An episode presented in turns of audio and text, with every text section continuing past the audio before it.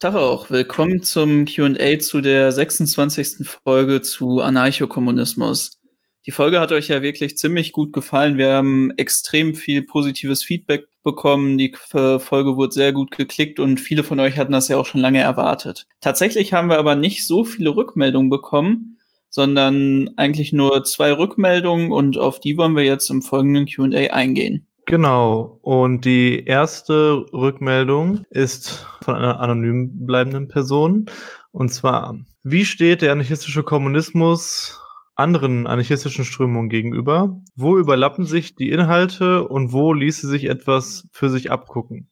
Und wie steht er den restlichen sozialistischen Revolutions- und Gesellschaftsentwürfen gegenüber? Wo lassen sich temporäre Zweckbündnisse machen? Ja, dann fange ich mal eben mit der Frage von hinten an. Also bezüglich so temporären Zweckbündnissen, da ist es eigentlich so, dass bei den meisten anarchokommunistischen Strömungen und vielleicht sage ich das jetzt auch dann zu sehr aus der plattformistischen Perspektive, es eigentlich immer eine offene Zusammenarbeit mit anderen linken fortschrittlichen Kräften gibt. Es liegt ja auch daran, dass es recht zentral ist und ich denke es sollte für alle anarchistischen Kräfte recht zentral sein, in sozialen Bewegungen zu wirken. Und da gibt es ja auch eigentlich immer zwangsläufig eher reformistischere, eher radikalere linke Kräfte. Und gleichzeitig, wenn man das jetzt so auf konkrete Beispiele mit dem, was du wahrscheinlich dann auch noch meinst, mit anderen sozialistischen Kräften ausweiten will, dann könnte man beispielsweise nach Brasilien gucken, wo die spezifistischen Organisationen, also das ist eigentlich ja eine Art lateinamerikanische Spielart des Plattformismus oder Plattformismus ist eine europäische Spielart des Spezifismus, könnte man jetzt drüber streiten, die auf jeden Fall dort dann auch mit den maoistischen Kräften vor Ort zusammenarbeiten. Aber ich würde sagen, das ist immer einfach eine regionale Frage und da muss eigentlich jede revolutionäre Organisation in ihrem Kontext selber gucken, mit wem arbeite ich zusammen und mit wem nicht. Das muss immer wieder neu bewertet werden, weil natürlich auch alle anderen sozialistischen Strömungen je nach Land, je nach Region, je nach Ausrichtung unterschiedliche Probleme und unterschiedliche Vorteile in der Zusammenarbeit haben. Ich würde auch, wie gesagt, nochmal sagen, das haben wir, denke ich, schon ein paar Mal gesagt, aber mit wem wir als Anarchokommunisten zusammenarbeiten, ergibt sich vor allen Dingen eben über den sozialen Kampf ich für mich finde es halt als nicht sinnvoll, allgemeine linke Bündnisse zu pflegen, außer es geht jetzt um irgendwelche krassen gesellschaftlichen Situationen wie dem Abwehr des Faschismus oder ähm, der Durchsetzung von der, von der Revolution oder so, sondern revolutionären Alltag sozusagen ist es eigentlich eher eine Frage von, wer bietet sich in den sozialen Kämpfen an, mit uns zusammen zu streiten, wer hat ähnliche Ziele, Vorstellungen wie wir, wer hat ähnliche Methoden wie wir und mit dem arbeiten wir dann auch in diesen Kämpfen zusammen. Aber allgemein allgemeine linke Bündnisse sind einfach oft nicht sinnvoll. Und dann die Frage noch, wo sich äh, der anarchistische Kommunismus mit anderen anarchistischen Strömungen überlappt oder Ähnlichkeiten hat. Da haben wir ja schon ein bisschen ausgeführt, äh, so die, von der Entstehungsgeschichte des anarchistischen Kommunismus, dass es da eben viel äh, vom Mutualismus und Kollektivismus da äh, stattfindet. Wichtig ist auch, denke ich, ganz klar der Anarchosyndikalismus, weil der Anarchosyndikalismus als Ziel den anarchistischen Kommunismus hat, aber eben eine Aktionsform ist, diesen zu erreichen. Also nicht, nicht Aktionsform, sondern andere Organisierungsform, diesen zu erreichen, also über den gewerkschaftlichen Kampf. Und ansonsten vielleicht noch, könnte man auch noch sagen, dass es noch eine starke Überlappung einfach mit plattformistischen Organisationen gibt, die eigentlich durch die Bank alle explizit anarchokommunistisch sind. Und als zweites vielleicht noch, wenn auch weniger relevant, dass es vergleichsweise viele aufständische Anarchisten gibt, die sich als anarchokommunistisch verstehen würden. Wobei es da nicht so eine starke Überlappung gibt wie jetzt beim Anarchosyndikalismus oder beim Plattformismus. Und was man auch noch vergessen darf, ist, dass schon auch so strömungsübergreifender Anarchismus häufig sich als anarchokommunistisch definiert. Also ja, der Anarchokommunismus findet sich eigentlich fast überall wieder, auch in den, in den größten, relevantesten Strömungen. Von daher kann man eigentlich sagen, dass der Anarchokommunismus auch generell die relevanteste anarchistische Strömung ist, selbst wenn sie jetzt im deutschsprachigen Raum nicht so ausgeprägt ist als dezidierte Organisationsform. Okay, und dann kommt jetzt die zweite sehr ausgiebige Rückmeldung. Und zwar kommt diese Rückmeldung von Lorenz Küstner. Meint ihr nicht, dass Dezentralität und Demokratie sich am Ende fast immer widersprechen? Der derzeitige Stand der Produktivkräfte bedeutet ja eine sehr verflochtene Ökonomie, in der alle Teile voneinander abhängig sind. Jede unabhängige, dezentrale Entscheidung, die irgendwas mit der Ökonomie zu tun hat, sei es, dass ein Wandbild im Stadtteil gemalt werden soll, für das es Farbe braucht oder dass ein neues Smartphone produziert werden soll, schließt dann ja alle Betroffenen von der Entscheidung aus, die nicht zufällig in diesem dezentralen Gremium waren. Dann hast du die Folge dann ganz angehört. die, erste Kommentar war noch, wo du erst angefangen hast, das zu hören und schreibst dann weiter. Ist auf jeden Fall voll interessant und ich hoffe, dass ihr den Podcast weitermacht und eure Vorstellung vom Anarchokommunismus da weiter ausführt und debattiert. Mein Bedenken würde ich aber erstmal beibehalten und sogar noch etwas zuspitzen. Demokratie und die Überwindung des Kapitalismus sind im Kern nur über zentrale Entscheidungsinstanzen möglich, weil sich zwischen unabhängigen Wirtschaftssubjekten, die diese dezentralen Entscheidungen ja mit, mit sich bringen, natürlich immer ein Marktverhältnis durchsetzt. Wichtig ist, ja für die Überwindung der Warenproduktion, dass dann die Wirtschaft unmittelbar gesellschaftlich ist. Also sich die Wirtschaft ableitet aus den konkreten Bedürfnissen der Gesellschaft und nicht aus den Bedürfnissen der konkreten Produzenten. In der Vorstellung, die ihr prä äh, präsentiert habt, wird ja irgendwie die ganze Zeit ein Spagat gemacht zwischen gesamtgesellschaftlichen Bedürfnissen, Planungen, gesellschaftlichem Eigentum auf der einen Seite und Dezentralität und Selbstverwaltung auf der anderen Seite. Wie das sinnvoll verbunden werden kann, wird, finde ich, nicht so klar. In der Geschichte des Realsozialismus war das nicht ohne Grund immer ein praktischer Widerspruch beziehungsweise eine Entweder-Oder-Frage. Ich glaube, es müsste viel mehr darum gehen, zentrale Entscheidungen wirklich partizipativ und demokratisch zu gestalten. Dazu gibt es, finde ich, ganz interessante Konzepte von Cockshott und Cottrell in Alternativen aus dem Rechner. Ja, also ich denke, dass es für uns keine sinnvolle Kritik ist. Ich verstehe nicht ganz, wie du das meinst, dass nur über eine Zentralität wirklich die Bedürfnisse aller da gehört werden können und diese die Produktion sich da gut nach den Bedürfnissen richten kann, weil gerade die realsozialistischen Länder haben ja gezeigt, dass eben eine zentralistisch geplante Wirtschaft, dass die eben nicht in der Lage dazu ist, für die Bedürfnisse zu sorgen und eben es nicht schafft, alle Bedürfnisse zu erfüllen und die Produktion sich eben nicht so nach den Bedürfnissen richtet, sondern von einem Zentralkomitee eben gesteuert wird. In der dezentralen Planwirtschaft, wenn man so will, wäre die Wahrscheinlichkeit einfach sehr viel besser, dass das funktioniert, weil auch was du gesagt hast, dass dann ja die Bedürfnisse nicht erfasst werden würden, wenn man es jetzt selber nicht zu der Ver äh, Versammlung schafft. Das ist einfach so nicht korrekt. Deswegen gibt es ja dieses Delegiertenprinzip.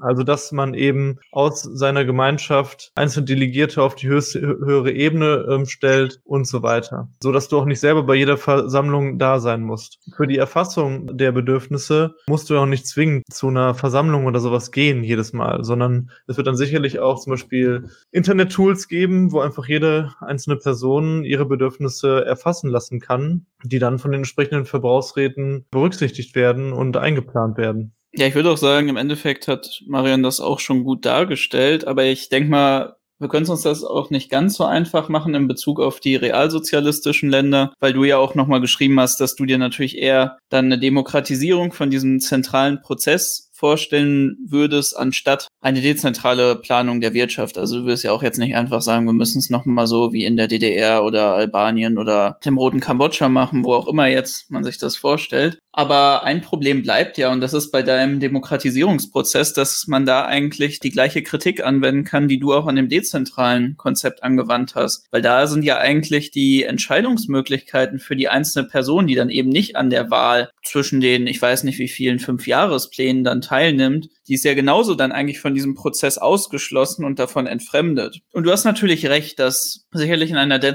dezentralen Planung einer Wirtschaft es auch zu mehr Konflikten durch Partikularinteressen der einzelnen Teilnehmer am wirtschaftlichen Leben geben könnte. Da würde ich dir sogar recht geben. Und sicherlich muss man da noch mehr Techniken für eine anarchistische Gesellschaft ausbauen. Aber ich denke, noch ein großes Problem, was jetzt auch gerade nicht angesprochen wurde, ist einfach diese Entfremdung von der Basis gegenüber dem Planungskomitee in der sozialistischen Wirtschaft in den bisherigen Ländern gewesen. Und das wird auch so selbst bei der weiteren Demokratisierung bleiben. Und ich denke, es ist ziemlich zentral dafür, dass es eine Identifikation von der Basis mit denen, die in den weiteren Räten weiter oben die Wirtschaft planen gibt. Weil sonst kommen nämlich solche Partikularinteressen immer viel stärker durch. Und ich glaube, das ist natürlich jetzt nicht der zentrale Grund, sondern der zentrale Grund war, warum das die wirtschaftliche Planung nicht funktioniert hat. Aber es war trotzdem noch ein Grund dafür, warum auch in sozialistischen Staaten es dann so große Probleme mit Schwarz Schwarzmärkten gab oder Leute, die halt in ihre eigene Tasche gewirtschaftet haben. Und es sei noch dazu gesagt, es ist ja sogar theoretisch möglich, dass das Konzept, wie wir es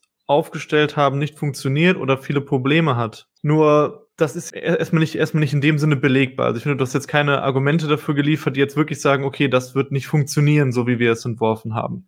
Was wir aber sagen können, ist, dass es in ganz oft in zentralistischen Planwirtschaften nicht funktioniert hat. Und vor allen Dingen genau das, was Joshua schon angeschnitten hat, selbst wenn man beweisen könnte, dass das zentralistische Modell mehr Vorteile bieten würde in der Effizienz der Verwaltung der Gesellschaft, bietet es trotzdem auf ganz vielen anderen Ebenen sehr, sehr, sehr viele grundsätzliche Nachteile für die gesellschaftliche Entwicklung hin zum Kommunismus. Das ist ein ganz entscheidender Faktor dafür, dass wir nicht zum Kommunismus kommen, weil natürlich umso zentralistischer die Gesellschaft organisiert ist, egal wie viel demokratischen Beteiligungsprozess du probierst daran anzuschließen, umso wahrscheinlicher ist es natürlich, dass sich diese Herrschaftsstrukturen, die sich daraus ergeben, einfach manifestieren. Das ist natürlich jetzt wieder die grundsätzliche Kritik, die wir jetzt an autoritär-kommunistischen, zentralistischen Gesellschaftsversuchen haben, aber die lässt sich auch nicht aus der Welt wischen und die lässt sich auch nicht mit mehr Demokratisierungsprozessen aus der Welt wischen, weil da gab es halt schon x tausend Versuche in x Ländern ähm, genau das zu bewerkstelligen und es hat nie funktioniert und es wird auch nicht beim 5000 und ersten Versuch funktionieren.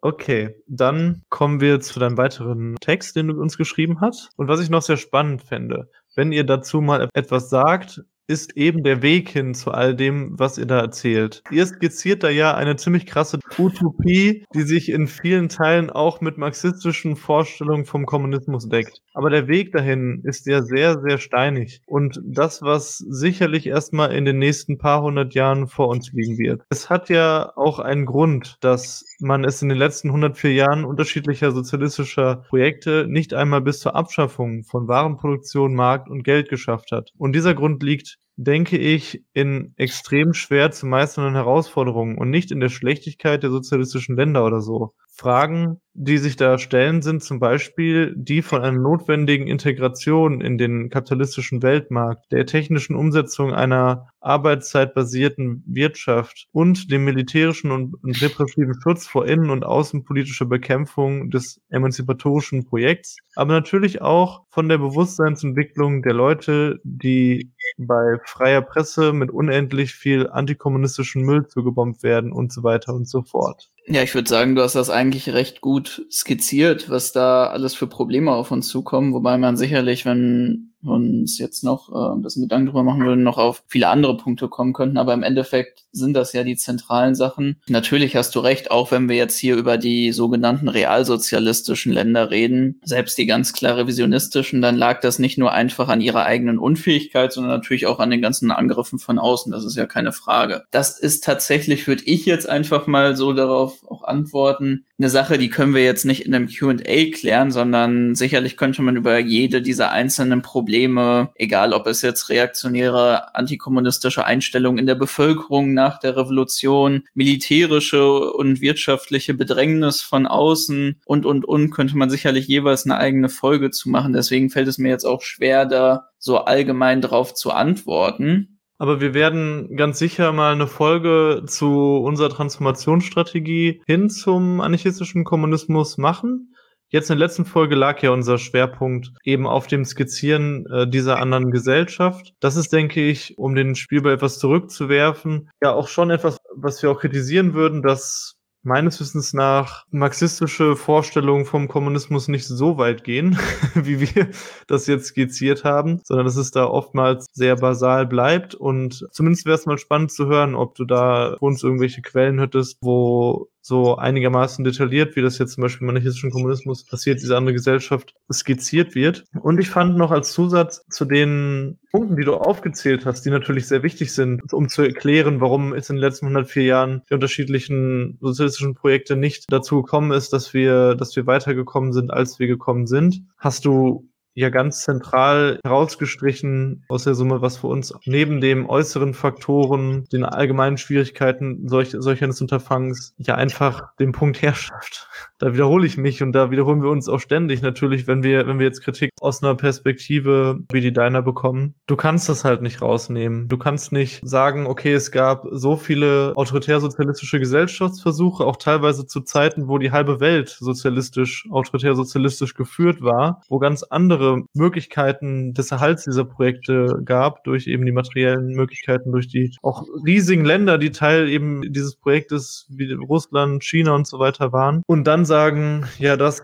hat nichts damit zu tun, dass wir an dem eigenen Revisionismus, an dem, an dem eigenen Entwicklung halt hin zur Herrschaft, dass es einfach staatskapitalistische Länder geworden sind. Das ist ein ganz, ganz zentraler Punkt, den auch die Anarchisten im Übrigen natürlich auch vorhergesehen haben. Also all diese Entwicklungen, dass sich all diese Länder zu einfach nur Diktaturen entwickelt haben, das haben die anarchistischen TheoretikerInnen, die anarchokommunistischen TheoretikerInnen haben das vorhergesagt. Sie haben exakt beschrieben, was passieren wird, was passiert ist. Bei gleichzeitiger großer Möglichkeit, so da nur Einsatz eben zu Russland, das am Anfang ein Rätesystem hatte, was dann von den Bolschewiki eben zerschlagen wurde über diese, diese Zeit. Das ist genauso eine, aus unserer Sicht genauso eine Konterrevolution äh, gewesen, wie das von den imperialistischen Kräften geführt wird, natürlich in einer anderen Art und Weise. Aber diese Konterrevolution darf man nicht vergessen, wenn man erklären will, warum wir noch nicht im Kommunismus leben. Okay, gut. Ich würde auch sagen, damit haben wir es dann heute fürs Q&A, was man vielleicht noch kurz einmal zum Abschluss Abschluss sagen muss, ist, dass wir das alles jetzt über eine Online-Aufnahme machen, da wir uns gerade nicht im selben Raum befinden. Deswegen entschuldigen wir die schlechte Qualität. Falls sie schlecht ist, das weiß ich jetzt noch nicht. In den kommenden Wochen, wenn überhaupt, ist das jetzt noch einmal so und danach wird's wieder besser. Dann hören wir uns nächsten Sonntag und Glück auf. Glück auf.